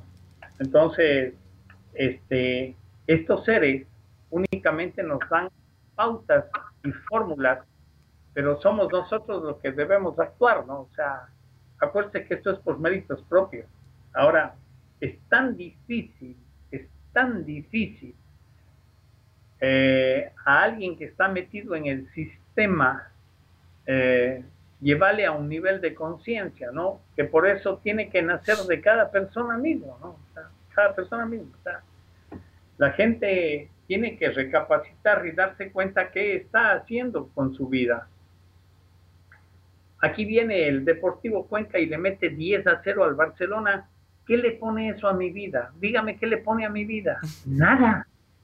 Pero hay un manejo de emociones una semana antes y una semana después para vender camisetas, mover las emociones de la gente. todo eso. Para Entonces- desviar la atención. La opción es suya, ¿no? ¿Quiere seguir metido dentro de la pecera? Siga nomás dándose la vuelta en lo mismo, en lo mismo, en lo mismo. Lo que tiene que hacer es saltar de la pecera. Excelente. Y claro, cuando usted salte de la pecera, pues es un hombre loco, usted está mal de la cabeza, bueno, me van a chirrar todo. Mire, en mi trabajo, ya la palabra loco es amigable, ya, ya no tiene ningún efecto, digamos, que, que me afecte, ¿no? Para nada. Pero si observamos cómo actúan los políticos, cómo está este planeta, y observe mi conducta y lo que yo hago en la vida, a ver quién está más loco, ¿no? Claro, obviamente. Está invitando a la gente a ser mejor persona, a no ocultar la información, a aumentar su conciencia y por lo general eso va de la mano con el poder. Ah, y el poder es una, es una droga y bueno, es, mi opinión, obviamente, ¿no? Usted me dicha del Cuenca, ¿no, Jaime? A una persona que nunca ha sido, coja, salga ahí a la calle y cójale un hombre y, y solamente póngale un uniforme de, no sé, de ballet park, nada más, o, para que dirija el tráfico en una esquina, ponga y va a ver cómo se le infla el pecho, ¿no? El problema es ese, el problema es ego, nada más. De, la gente tiene que aprender a manejar su ego, ¿no? Eh, mientras, pues, bueno, el problema es de cada persona, esto es personal e intransferible. La evolución no es cuestión del vecino, ni del equipo de fútbol, ni de ninguna gallada. Esto es personal e intransferible. Eh, Jaime, eh, nos dice que el día 4 de mayo eh, usted va a dar una charla aquí. Las personas para asistir, ¿cómo se pueden enterar? Más o menos, infórmenos un poquito para conectarles a nuestra audiencia con, sus eventos. Mire, yo tengo una página en Facebook que se llama Ufólogo Jaime Rodríguez. Esta página está hackeada por ahora, no sé si me permitan poner, pero yo siempre pongo los eventos en la página, ¿no? Entiendo que ya la próxima semana tendremos definido el lugar. Sé que es en Tumbaco, sé que es un Tumbaco.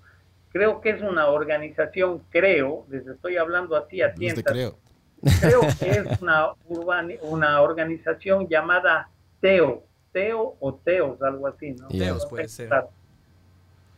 Eh, algo así es la cuestión. Así es que ya pondremos el teléfono y todo. Eh, la gente que sigue mi trabajo, pues siempre me sigue en el Facebook ufólogo Jaime Rodríguez, ¿no? Entonces ahí van a poder ver eh, cuándo y que, sino que creo que es un local muy pequeño, creo que ahí le llenamos. Caben, 300 personas, algo así, es muy pequeño pero bueno. Usted dijo otra palabra clave que está de moda, hackear. ¿Usted cree que el muchacho Assange se llevó o tiene información eh, o no le dejaron eh, sacar información de los militares de aquí, del Ecuador, o tiene información del, de este fenómeno ovni ecuatoriano, pero información ecuatoriana? Mire, alguna vez, no sé si en cierto o en broma o como sea, un militar ecuatoriano, porque usted sabe que hay, hay, de, hay de todo en la milicia, ¿no? Hay de los unos y hay de los otros. Entonces uno me dijo, mira, Sánchez está hablando de los otros. Hmm. Y me pasó un dato, eh, le estoy hablando esto hace unos 10 años atrás, creo. No, perdón, ¿cuántos años tiene este tipo? Tenía 7 años, creo, ¿no? 7 años estuvo en la... Debe ser unos 6, 7 años, porque era, ¿qué? Un año recién que estaba ahí. Creo que fue en el 2007 al 2008. Bueno, la cuestión, no, pues, ¿cuándo fue que, que le asilaron en el De lo que tengo entendido fue hace 7 años. 2012. Entonces, sacando cálculos, claro, sería el 2012. Bueno, pero fue un año, ese ya tenía como un año ahí, o sea, en el 2013. 2013 por ahí, ajá. Entonces, yo fui al ministerio de, a la Cancillería y hablé con este señor Patiño y le expliqué y le dije, mire, yo necesito que me permitan hacerle una entrevista al señor Julian Assange. Entonces, dígame por favor cuáles son todos los requisitos que yo tengo que presentar a Cancillería para que se me permita esta entrevista. Entonces me dieron la lista de requisitos y cumplí con todos. Hice toda la tramitología en Quito.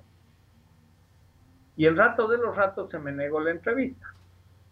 Entonces, esta es la única aventura que tengo con Assange. A ver, Jaime, una. Yo quisiera pedirle algo y quisiera que mande un mensaje a todos esos escépticos que nos están viendo. ¿Qué les diría? que no crean nada de lo que yo digo. Ya dijo como tres veces así, sí, son escépticos que no crean nada de lo que yo digo, que vivan sus propias experiencias, pero eso sí, que si algo les interesa, que lo investiguen. Completamente de acuerdo. Investigar es la mejor forma de acercarse a la verdad. No crea, tampoco lo niegue, investiguelo. Sí. Claro, o sea, esa es la idea. O sea, si yo no quiero. A, ver, dígame usted qué gano yo con que un escéptico crea o no crea esto. No es mi problema. Usted está en su Yo- evo- evolución de conciencia. Yo hago mi trabajo personal. Yo lo hago porque lo siento que lo debo hacer, porque de toda esta perorata, a lo mejor alguna palabrita le puede llegar a alguna persona y eso ya está bien porque esa persona se va a poner a investigar. A lo mejor ya me mandan la palabra, las siete leyes universales, el León, algo a mi correo o a mi Facebook y yo les escribo, les respondo, les envío información. O sea, pero eso ya es cuestión de cada persona, ¿no? O sea, eh, esto es como, como tratar cada persona, ¿no es cierto?, de resolver su propio propósito, es decir, de entender para qué está aquí en este planeta, ¿no? Porque hay personas que han llegado a 80 años y están yendo donde el doctor a cada rato porque no quieren morirse. Yo les preguntaría a esas personas, ¿para qué quieren seguir viviendo? Ni siquiera entendieron para qué viven. O sea, han sido como bacterias semi-organizadas, nomás dándose la vuelta en este planeta, aquí para aquí, para allá, de eso, nacer, crecer, buenos. tener hijos, luego nietos y morirse, qué aburrido. Es el propósito. ¿Cuál es el propósito de la vida entonces? ¿Eh? Para usted, ¿cuál es, Jaime? Evolucionar conscientemente. Es el único propósito. Ahora ese es mi nuevo. Sí, Mantra. Jaime, o sea, no.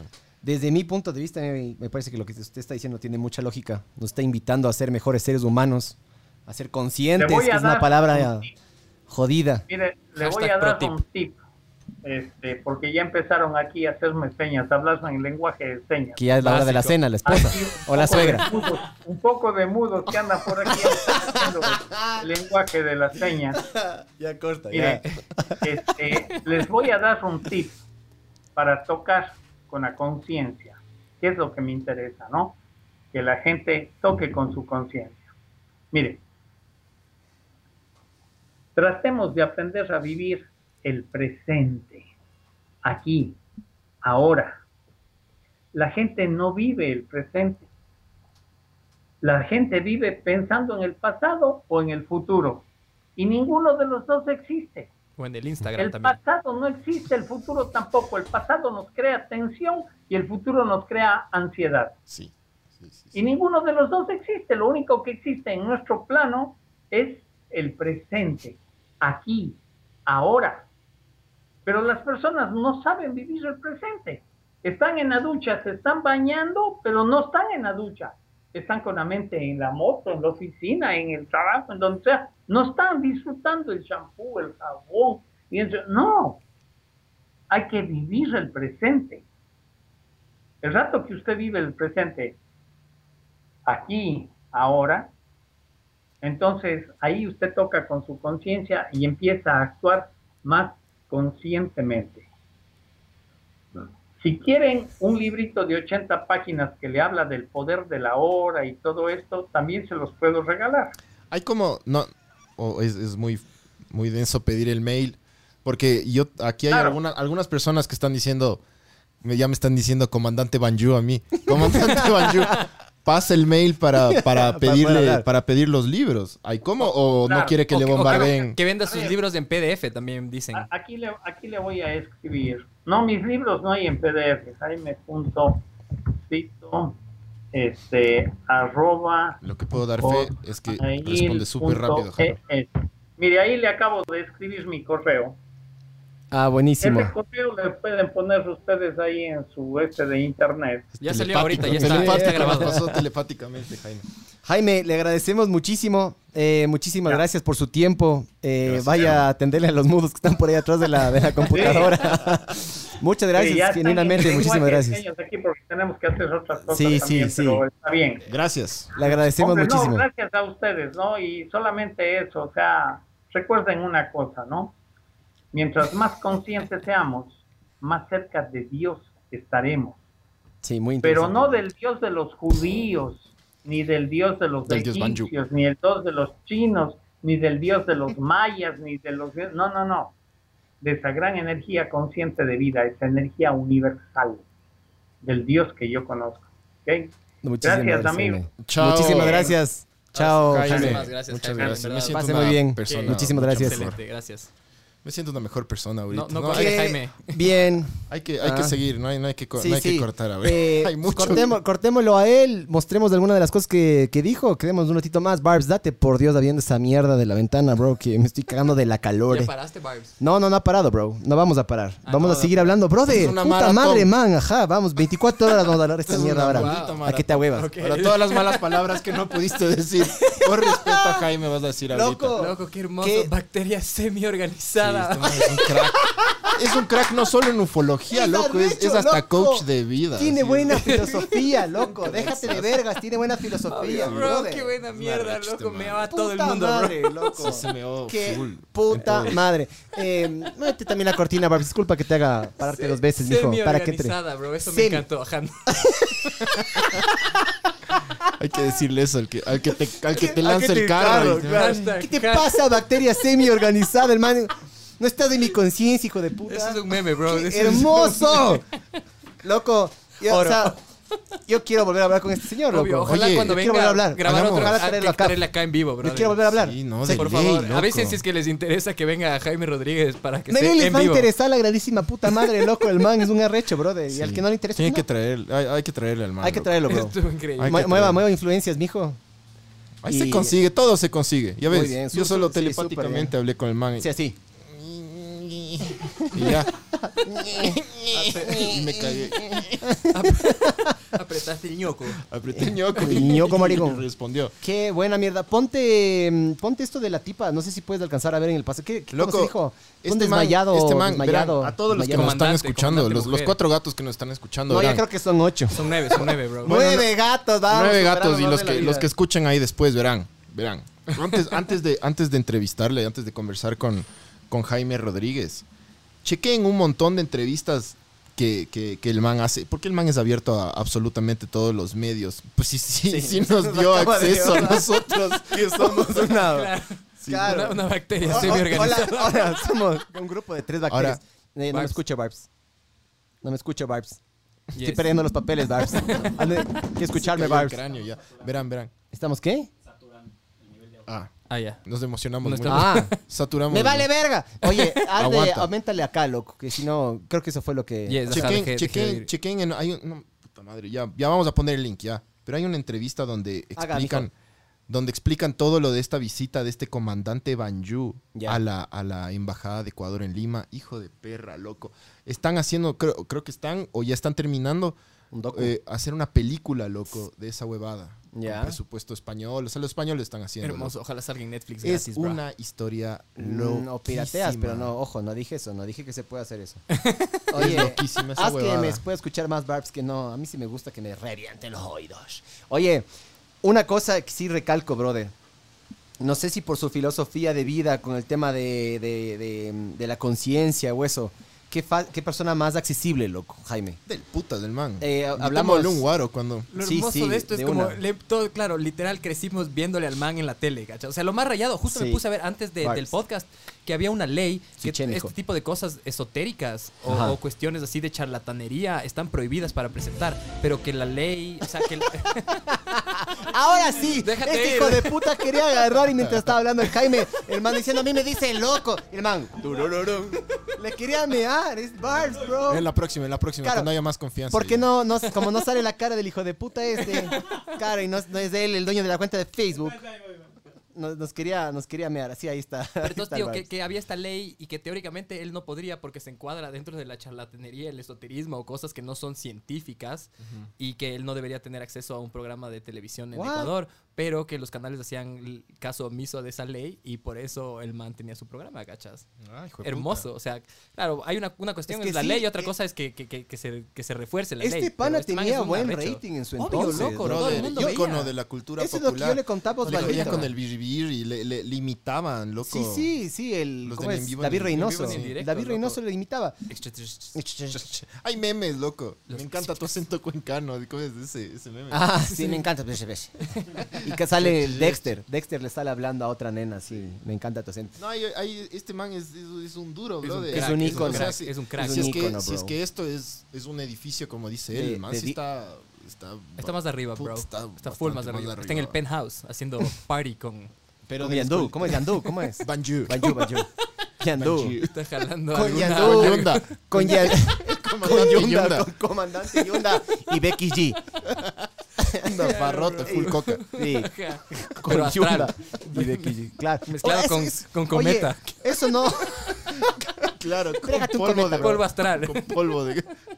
Jalando un poco de polvo de cometa. ¿Por qué siempre tienen que irse a la coca, No hijo sé, de puta? chucha. La otra vez era ceniza mezclada con cocaína un para que alguien cale, brother. Estaba en un penthouse con, con Banju ya. Punto.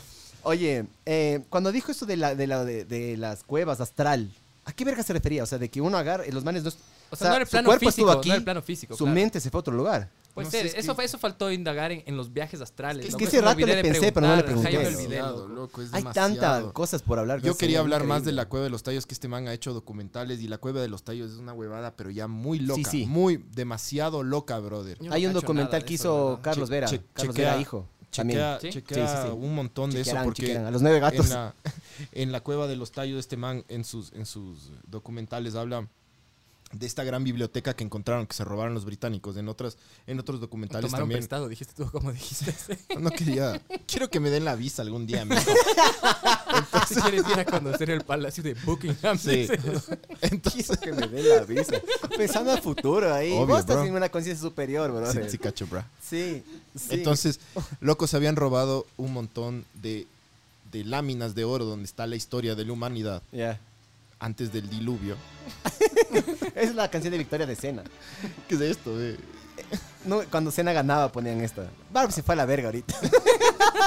Estaba estaba mezclando astrales y planos y la verga. Loco, entonces, eh, e- este, man, este man habla de, de- de que en esta biblioteca estaba todo el origen del, o sea, qué era el mundo antes del diluvio, que en todas las, en todas las, ¿Qué es en el todas- diluvio? El diluvio universal, El de loco, Noé. la Biblia, Sí. claro. en, Ah. toda- en todas las religiones. Ah, pero no, que no, no tiene nada que ver. No, sí, supuestamente Eso sí pasó, históricamente. en claro. todo- en en todas, todas las religiones. religiones hablan del diluvio. Ah, cague. En todas. Pero sí, todas. han- sí en, en tipo en, ¿cómo se- en Discovery Channel, loco, creo que hay alguna huevada, cosas No, así. la verdad no, no, no Sí, he sí indagado. hay- Sí, hay como, Entonces, se le prueba. supuestamente lo que, lo que se habla en el documental es que eh, hubo el diluvio y los que los que sobre Cuando eruptó casi pierdo los papeles, loco. Ustedes hicieron así como controlaron. me mandé unos cuantos, Cuando- bro. cuando- Ah, pero a vos no se te escuchó. A ver, agarra. Yo es que ese rato casi me orino. Dije, qué huevos, loco. Arrecho el man. Es mi arrecho. nuevo, í- no, no es mi ídolo, nuevo ídolo, Mi pero. nuevo mejor amigo. Ah, sí, ya le voy a mandar un mensaje, le voy a Subí decir en el que- ranking, bro. Obvio, brother, loco. obvio. Ya le voy a mandar un WhatsApp, decirle hola. Lindo día. no tiene. Mañana, pero en la mañana. Vas a No, el. Facebook con mensajes de positivismo. No tiene- Hola, y cacha- lindo día. Sí. Cacha que este man en- también en una entrevista decía que él no vende libros, él solo los, los vende o, le da a la gente o por PDF, por mail o en sus en sus eventos ¿Y que, vive, y que loco? no y No que no el man no vende libros porque no quiere ponerles código de barras porque él sabe de una teoría de conspiración What? que los códigos de barra están manejados por el gobierno de Estados Unidos, por, la- por los militares de Estados Unidos y que hay centavos que les llega a ellos por cada libro vendido Y no quiere. y el man es como Pero que no "Váyanse a la ponga código mierda". de barras en los libros y se soluciona código el problema, QR. bro. No, El ni, QR. ni siquiera QR, solo Entonces nada, el man solo no tiene- imprimes el no libro, tiene- no te obligan no- a no creo que imprimir. tiene Ya, celular ¿de qué vive? tampoco. ¿De qué vive? Brother, sé. yo quiero saber de qué. O sea, el man de ley da conferencias. de lleva, de- pero no cobra un centavo. Acaba de decir que vino de una de Costa Rica que no cobra un centavo. Pero, pero, en otra entrevista que yo vi dijo que sí le, sí, que en sí le algunas pagan. de ley le pagan. Sí le pagan. Eh, Tienen que. Ahora, el, el man, el man creo que en su, en su juventud, cuando el man, el man era un industrial y tenía, era piloto, bro. ¿En Eso. serio? ¿De man- qué? Piloto ¿De de, carros. Ah. El man, el man antes Rodríguez. Puta, ahí me voy a hacer No pana, jodas, sí, sí. Arrecho, loco. El man antes de, el man antes de, de- de dedicar su vida a esto de la evolución de la conciencia y los, Ya. y los el man era un industrial que tenía un montón de Ah, plata. verga, loco. Yo me estoy cagando el calor. Era un industrial. Tenía un montón de plata. Ya. Y, que se y el man en una entrevista habla de todos los carros que tenía. Tenía un putanal de carros de carreras. Iba a correr a Lima, se iba a correr a Ese no sé man qué. me ganó. Ajá. Es un mecenas. Ya sé. Él está en una conciencia superior, bro. En todo sentido, bro. No, Entonces creo, creo que el man la sí verga, le muy interesante lo que dijo. Cero huevadas, loco. Muy interesante. Pero vale bro. verga. O sea, es, es arrecho, bro. Arrechote. Sí. Arrechote. Cacha, respondió, bro. Sí, todo bien, ¿no? O sea, Es como, verán, para gocé, mí cuando este man respondió y contestó la llamada, porque hicimos una prueba ayer de Skype, cuando yo le llamé al man y contestó, fue como cuando le intentas sacar a bailar a la más rica de la fiesta y te dice que sí, bro. para mí fue eso, fue como que que... es cuencana. Y resulta que es cuencana y baila Toma- bonito. Toma pecho suco. Y yo le dije, "Oye, Jaime, y Ja- Ja- Jaime. Y hablamos un chance ayer, hicimos una prueba, el man nos llamó. Hola, Miguel, ¿cómo estás? Sí, me dijo, hola, amigo. Me dijo, "Y, Eh, Hola, amigo. Hola, amigo. Entonces, ese, ese fue el sentimiento que tuve yo ayer hablando con él y hablando ahorita. Qué increíble. Loco, qué hermoso, increíble. claro. Hermoso que el Increíble. man haya aceptado esto. Y- Claro. Y, que haya explayado y que haya respondido las Hay preguntas del público, bro. Claro.